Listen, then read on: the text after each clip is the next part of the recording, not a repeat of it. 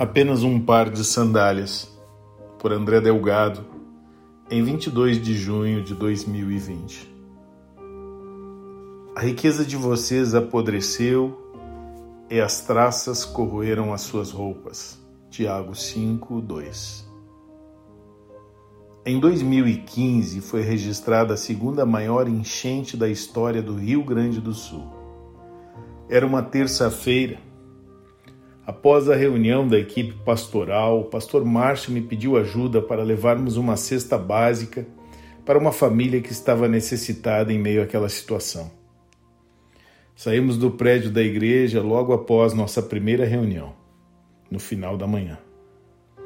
Enquanto nos deslocávamos em direção à Ilha das Flores, lembro-me da paisagem caótica. Eram muitas residências submersas pela água. Na ocasião, não foram perdas apenas dos mais necessitados. As mansões com seus decks para as águas do arquipélago também foram arrasadas pela enchente. Ricos e pobres vivendo a mesma experiência.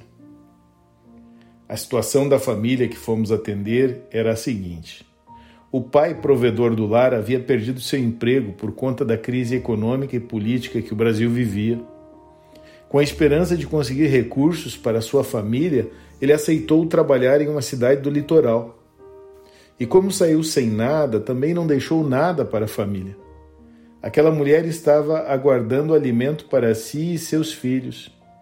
Eram quatro crianças: um bebê, uma criança de três anos e mais dois em idade escolar. Quando chegamos lá, já passava do meio-dia. Estávamos ali conversando e ministrando uma palavra de esperança para aquela mulher. Ela segurava o bebê no colo. Enquanto o Márcio falava, as crianças chegaram da escola. Estavam famintas. O garoto olhou para a cesta básica e enxergou um pacote de bolacha, água e sal. Então pediu para a mãe se poderia abrir. Ao autorizar, ela olhou para nós e disse que a escola não estava fornecendo a merenda escolar, que o governo não havia liberado os recursos para as escolas. Naquele momento, meu coração se encheu de ira e indignação contra o governo em exercício. Comecei a pensar nos bilhões desviados por corrupção. Pensei nos que erguiam sua fortuna com o dinheiro da merenda escolar.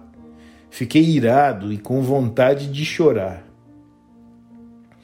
Enquanto eu tentava administrar minhas emoções, senti o Espírito Santo me acalmando. Ele me disse: nunca foi sobre política, mas sobre a ganância do homem. Fiquei pensando sobre o que Deus estava me falando. Neste mundo, sempre haverá ricos e pobres. E na condição de ambos, sempre haverá aqueles que desprezam o próximo, que não conseguem partilhar sua vida, muito menos os seus recursos. Enfatizo sejam eles ricos ou pobres. Deus te dá sabedoria para conquistar. Mas quando os recursos não são compartilhados, eles começam a apodrecer. Tiago 5:2 menciona que as traças corroem as roupas. Uma das principais formas de demonstrar riqueza nos tempos antigos era ter belas roupas.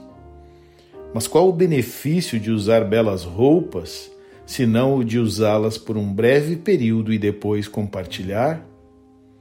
Por mais cedo ou mais tarde, as traças chegarão às roupas de todos. A ferrugem chegará em sua prata e em seu ouro. E de que adiantou tudo isso? Não se trata apenas da riqueza, ouro, prata e roupas mas nosso coração também pode apodrecer e ser devorado. A avareza te deixará irreconhecivelmente pobre em seu íntimo. Não permita isso acontecer. Compartilhe sua vida e os seus recursos. A paciência no Senhor nos fortalece. Aquela mulher e seus filhos foram fortalecidos espiritualmente e fisicamente. Ela esperou no Senhor. Não deposite seu coração nas riquezas desse mundo. Seja paciente. Espere no Senhor e você terá o que precisa no tempo oportuno. Afinal, quantos pares de sandálias você acha que Jesus tinha?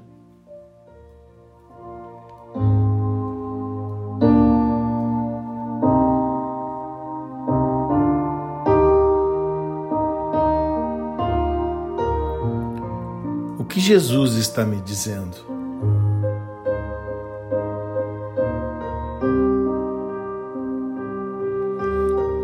o que farei a respeito?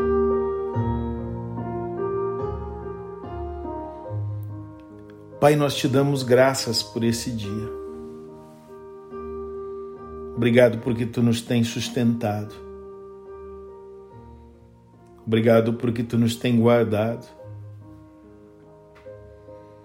Senhor, que no nosso coração seja maleável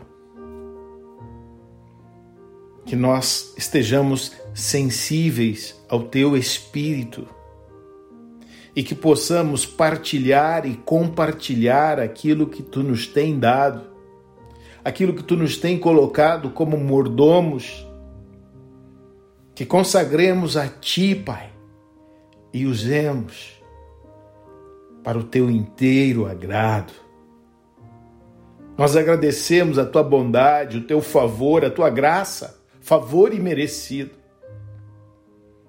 Que sejamos gratos, Pai, e que estejamos sensíveis para discernir necessidades e compartilhar aquilo que tu nos tem confiado. Que possamos viver o dia de hoje para o teu inteiro agrado, na tua gloriosa presença em nome de Jesus. Amém.